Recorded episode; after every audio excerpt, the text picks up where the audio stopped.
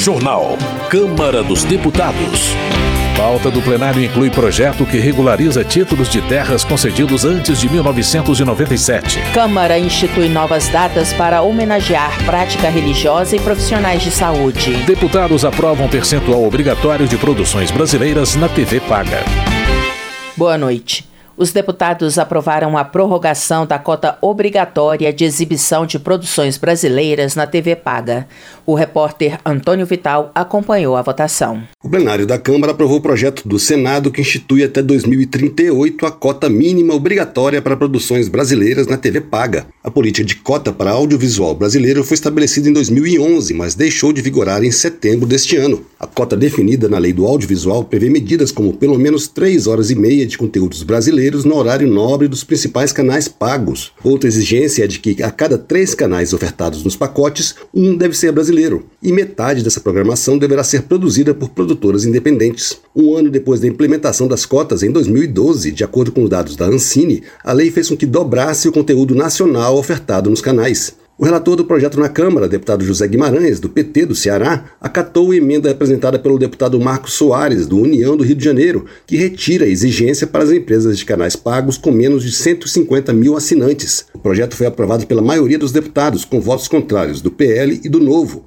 Para a deputada Adriana Ventura, do Novo de São Paulo, cotas não ajudam a produção nacional. A gente sabe que a nossa indústria nacional ela tem um super potencial, nós temos profissionais de audiovisual que são geniais, mas o que falta realmente é a gente criar um ambiente favorável para que eles possam crescer, render, gerar emprego. Isso daqui, prorrogar prazo, na nossa visão, não resolve o problema e é uma interferência no mercado. E de uma maneira que não é bom nem para a indústria nacional. Já o relator, deputado José Guimarães, considera a prorrogação necessária para manter a a valorização e o incentivo à produção audiovisual brasileira. Ele explicou o motivo da urgência da medida. Estabelece simplesmente a prorrogação do prazo de sua vigência para 2038 porque a vigência se encerrou em setembro e não está tendo nenhum efeito do ponto de vista daquilo que as TVs pagas exibem. Portanto, tem um vazio entre a lei que existia e, evidentemente, a necessidade da prorrogação dos seus efeitos para 2038. O projeto também prorroga até 2043 a obrigação das empresas de distribuição de vídeo incluírem em seus catálogos o percentual mínimo de filmes nacionais.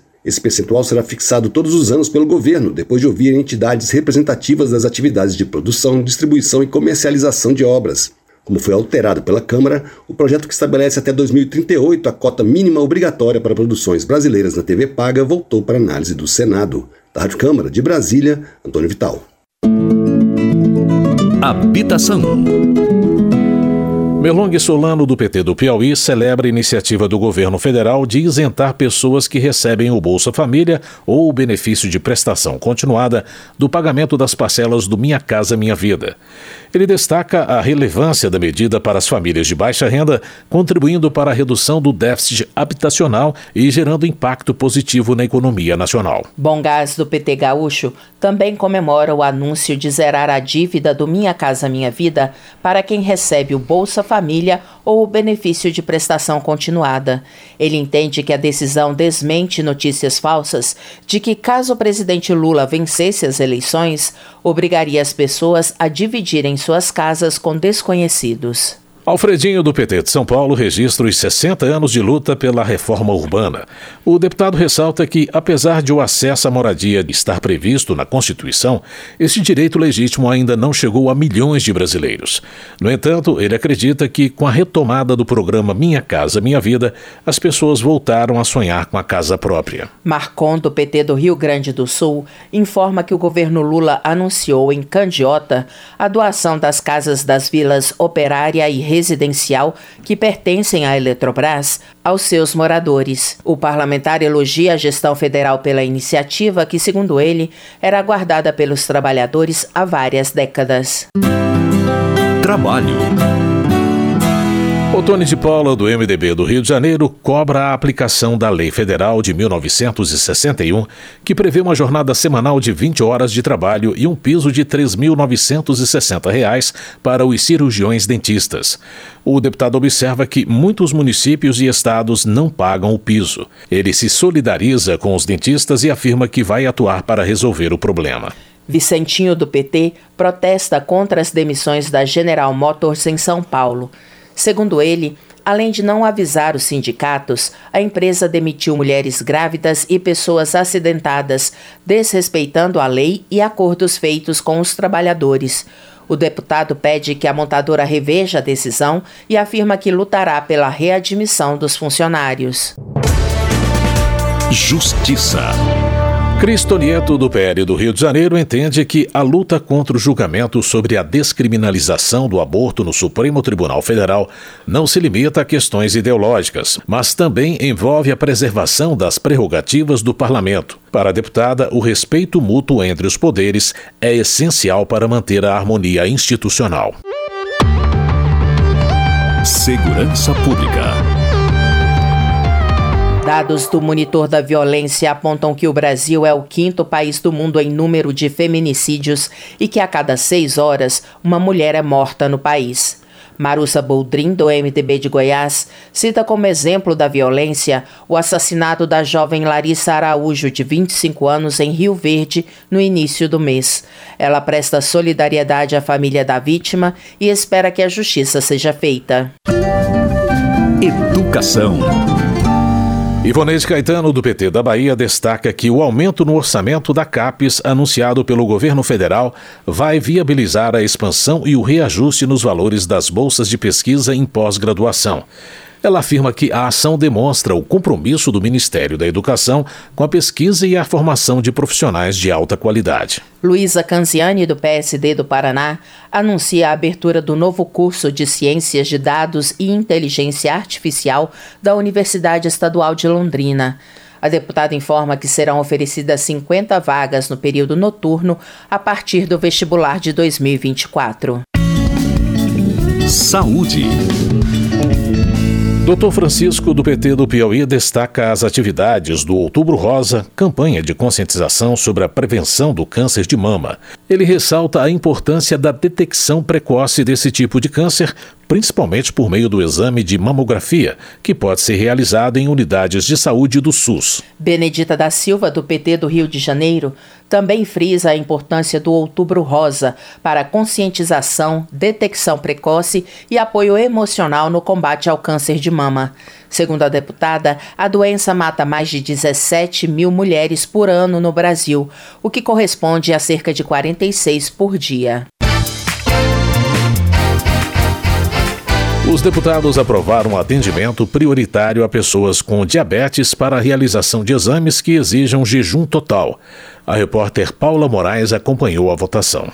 A Comissão de Constituição e Justiça da Câmara aprovou proposta que garante atendimento prioritário a pessoas com diabetes em estabelecimentos públicos ou privados de saúde para a realização de procedimentos ou exames que exijam jejum total.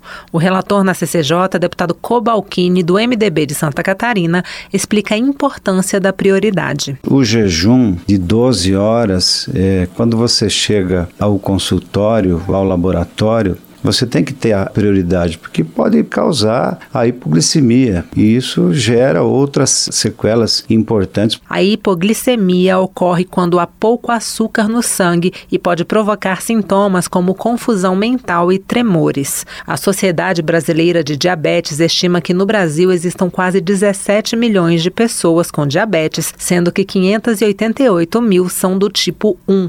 No diabetes tipo 1, o sistema imunológico ataca equivocadamente equivocadamente as células beta, de tal forma que pouca ou nenhuma insulina é liberada para o corpo. A glicose, em vez de ser usada como energia, fica no sangue. O tipo 1 aparece geralmente na infância ou na adolescência. No tipo 2, o corpo não consegue usar adequadamente a insulina que produz ou não produz insulina suficiente para controlar a taxa de glicemia. Ele surge geralmente em adultos. O projeto que garante atendimento atendimento prioritário a pessoas com diabetes em estabelecimentos de saúde para realização de procedimentos que exijam jejum total pode seguir ao Senado, a menos que haja recurso para votação pelo plenário da Câmara. Da Rádio Câmara de Brasília, Paula Moraes. Homenagem.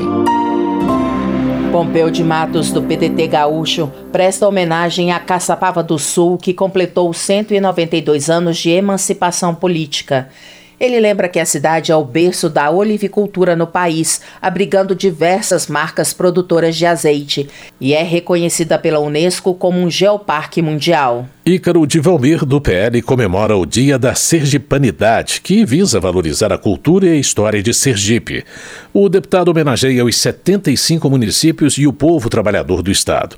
Ele também destaca a importância do comércio e da cultura popular e ainda ressalta as belezas naturais e a fé da população sergipana. Pastor Gil, do PL, informa que o juiz Samuel Batista de Souza foi eleito por unanimidade como novo desembargador do Tribunal de Justiça do Maranhão.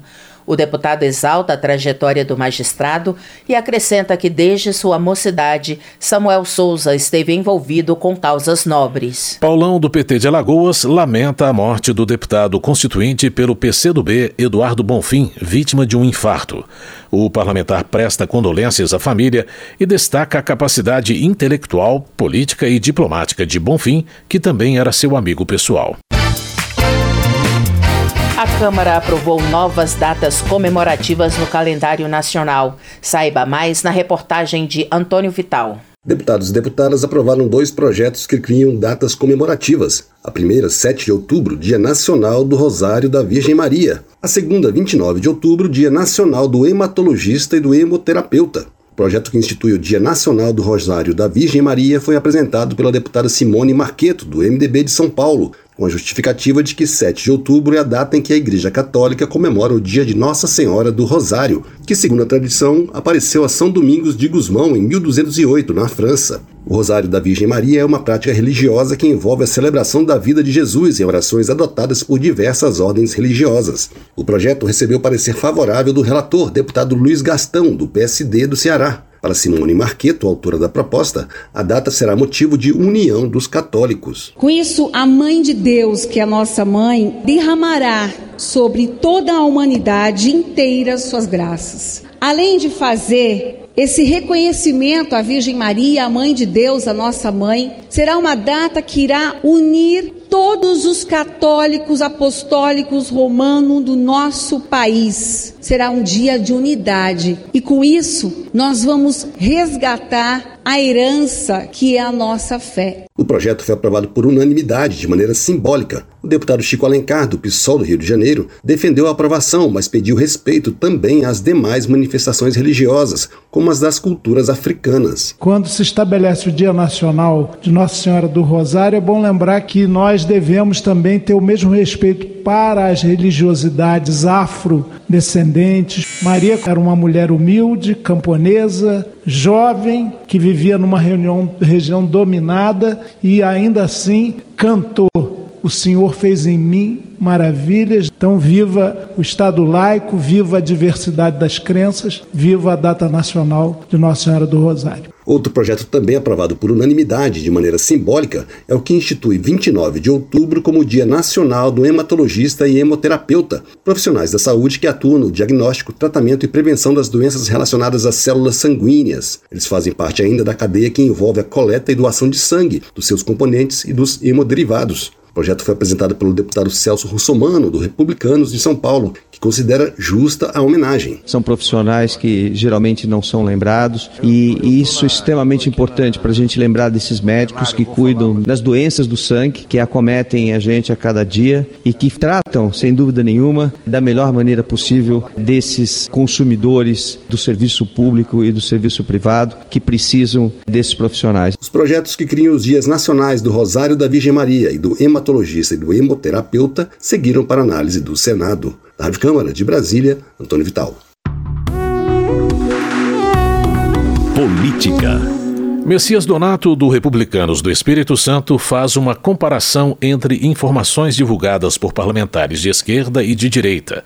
De acordo com ele, os de esquerda anunciam um país que não existe, sem problemas nas áreas de saúde, educação e segurança, enquanto os de direita mostram que o atual governo tem provocado retrocessos nas pautas morais. Por sua vez, Jandira Fegali, do PCdoB do Rio de Janeiro, entende que para desviar o foco do envolvimento do ex-presidente Jair Bolsonaro em irregularidades, parte da oposição foge dos debates essenciais e concentra o discurso em pautas sobre costumes e interferências em direitos individuais que, na avaliação da deputada, não interessam à população. Sóstenes Cavalcante, do PL do Rio de Janeiro, volta a cobrar do governo federal informações detalhadas e claras sobre os gastos com publicidade.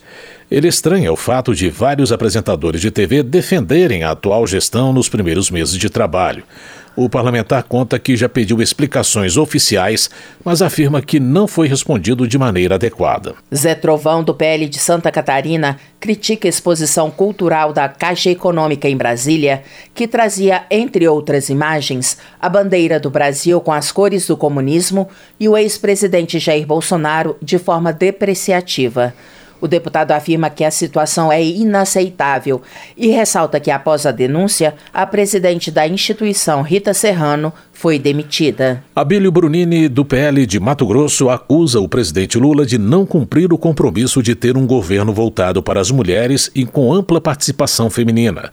O congressista lembra que Lula já demitiu três mulheres do alto escalão do governo e nomeou três homens para substituí-las. Votação. Em semana mais curta, a Câmara deve votar prioridades apontadas pelos líderes partidários a partir de segunda-feira. O repórter Cid Queiroz traz algumas das propostas relacionadas na pauta de votações. Por conta do feriado de finados, no dia 2, as votações do plenário começam nesta segunda-feira. Os deputados devem votar projeto que prorroga até junho de 2024 o prazo de execução dos recursos da Lei Paulo Gustavo. Aprovada no ano passado, a lei destinou quase 4 bilhões de reais para estados e municípios investirem na cultura e minimizar os efeitos da pandemia sobre o setor. Está pronto para a pauta também o projeto que facilita a regularização de terras de assentamentos do INCRA anteriores a 1997, beneficiando propriedades de até 15 módulos fiscais. Segundo o deputado Lúcio Moschini, do MDB de Rondônia, o texto, que já foi aprovado no Senado, busca impedir o cancelamento de títulos de áreas rurais por falta de cumprimento das condições estabelecidas originalmente nos contratos. Nós temos um acordo de líderes para votar o PL 2757, que resolve a vida dos agricultores, principalmente da região norte. E eu quero fazer um apelo aqui antecipado aos deputados do PL, que representam o agro, que representam o produtor rural, para que nos dê o apoio necessário para resolvermos esse PL que extingue as condições resolutivas dos títulos emitidos do INCRA há 30 anos. Os deputados podem votar ainda o projeto que revoga a multa a advogado por abandono de processo penal e a proposta de emenda à Constituição que institui o Fundo para a Revitalização Ambiental e o Desenvolvimento Sustentável da Bacia do Rio São Francisco. O deputado João Leão, do Progressistas da Bahia, elogiou o governo pela iniciativa. Senhoras e senhores, eu vim aqui dar os parabéns. Faz tempo que eu não dou os parabéns aqui nesse microfone. Por uma PEC que acabou de chegar aqui nesta casa, que tem a finalidade da revitalização do Vale do São Francisco. Me lembrou o velho tempo do deputado Manuel Novaes, grande figura. O São Francisco, que é o rio da unidade nacional. Eu só espero que essa unidade nacional entre neste Congresso Nacional, entre aqui nesta casa. Nós estamos precisando nos unirmos para o desenvolvimento desse país. Esses e outros debates e votações você acompanha no portal da Câmara, na rádio e na TV Câmara, no nosso canal no YouTube YouTube e nas nossas redes sociais. Da Rádio Câmara de Brasília, Cid Queiroz. Termina aqui o Jornal Câmara dos Deputados, com trabalhos técnicos de Everson Urani e apresentação de Luciana Vieira e José Carlos Andrade. Uma ótima noite para você. A Voz do Brasil retorna na segunda-feira. Uma boa noite e um bom fim de semana. Você ouviu A Voz do Brasil. Boa noite.